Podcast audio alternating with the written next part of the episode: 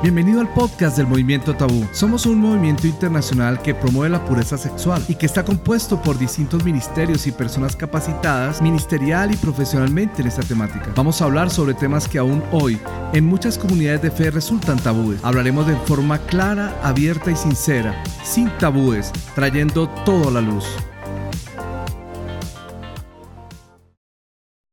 Hola amigos, ¿cómo están? Te habla Gabriel Gil, director de Triple X Libre y hoy queremos hablar de todos los daños y consecuencias de la pornografía y la adicción sexual en nuestro cerebro. Por eso hoy le vamos a poner el motor. ¿Por qué? Porque las adicciones son los cambios bioquímicos que suceden en el cerebro del adicto. Así que hoy vamos a poder hablar de eso. Y para esto vamos a hablar de algunos neurotransmisores y de algunos sensores donde los químicos aterrizan o caen y hacen que nosotros tomemos decisiones pobres. Así que vamos a hablar de los neurotransmisores. Los neurotransmisores son sustancias químicas naturales que existen dentro del cerebro. Son responsables de la actividad cerebrales como la motivación, las emociones y todo lo que tiene que ver con nuestros instintos.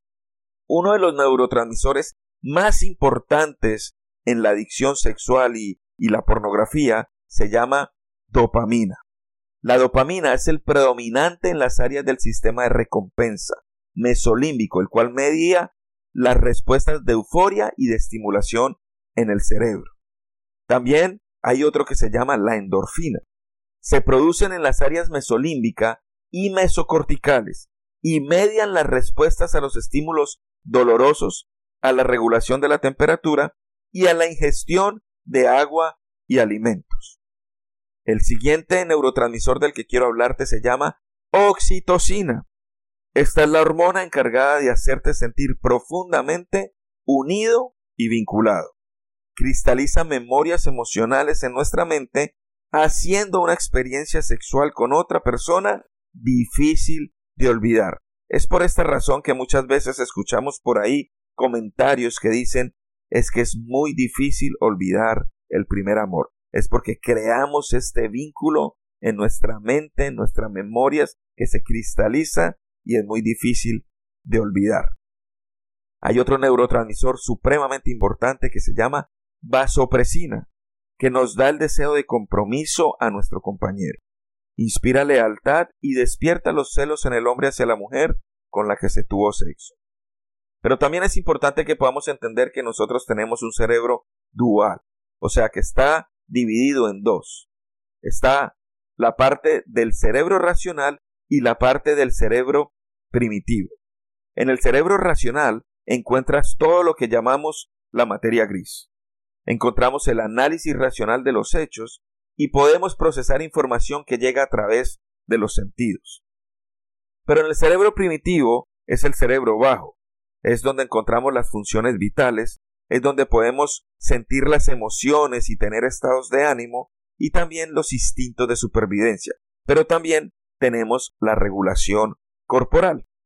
En el cerebro primitivo está relacionado directamente a la adicción. Ahí encontramos los desbalances bioquímicos responsables de la compulsión. Encontramos la memoria eufórica y los deseos automáticos. En el sistema de recompensa cerebral está la estimulación excesiva, que son los que nos traen cambios permanentes. Ahí cambia su funcionamiento y la respuesta a los estímulos ambientales. Y también es el sistema más importante implicado en el desarrollo de la adicción.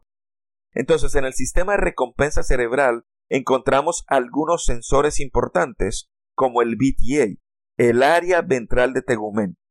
Cuando la dopamina cae aquí, él es el encargado de esparcirla a los siguientes sensores importantes o cualquiera de los otros químicos que hablamos.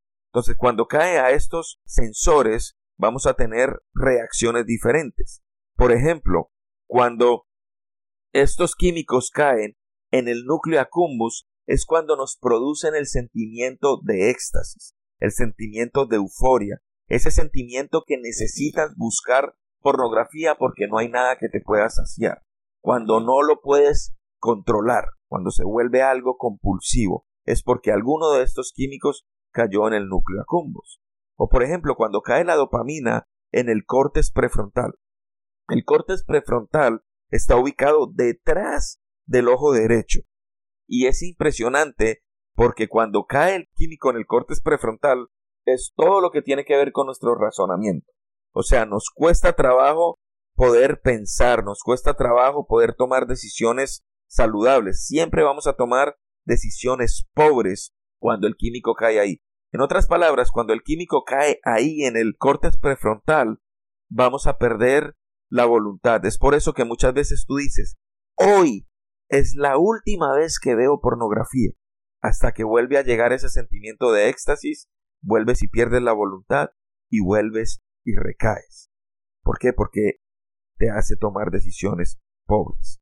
Pero hay otro sensor muy importante que se llama la amígdala. Y esta no es la amígdala que quizás te operaron de pequeño o quizás te duele cada rato cuando te da una gripa. Esta es una amígdala que está ubicada en el cerebro y lo que hace es que tiene la integración de los sentidos, o sea, todo lo que entra por la vista, por el olfato, por el oído, y por eso muchas de las cosas que ves, que hueles, que escuchas, que comes, son detonadores para que tú busques pornografía o caigas en, en comportamientos sexuales, porque no hace falta sino oler y el cerebro por asociación te recuerda algo, entonces te detona a querer hacer lo que hacías con esa persona. Por ejemplo, vas caminando por un centro comercial y de repente viene un olor de un perfume agradable que el cerebro dice, bueno, este perfume huele muy parecido o huele tal cual como es esta situación que tenías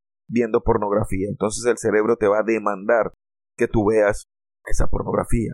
Entonces no hace falta sino, por ejemplo, escuchar una canción, o leer un perfume de tu primera novia o algo así que pueden detonarte a llevarte a hacer cosas en el área sexual. Por eso es importante que podamos entender cada uno de estos químicos y cada uno de los sensores. Así que fue para mí un privilegio haber compartido contigo hoy. Espero que sigas escuchando los siguientes podcasts. Que tengas un día bendecido. Hey, estamos súper agradecidos contigo por habernos escuchado. Te invitamos a seguirnos en nuestras redes sociales como arroba movimiento tabú. Seguiremos trayendo todo a la luz. Te esperamos en el siguiente episodio de nuestro podcast Movimiento Tabú. Hasta entonces.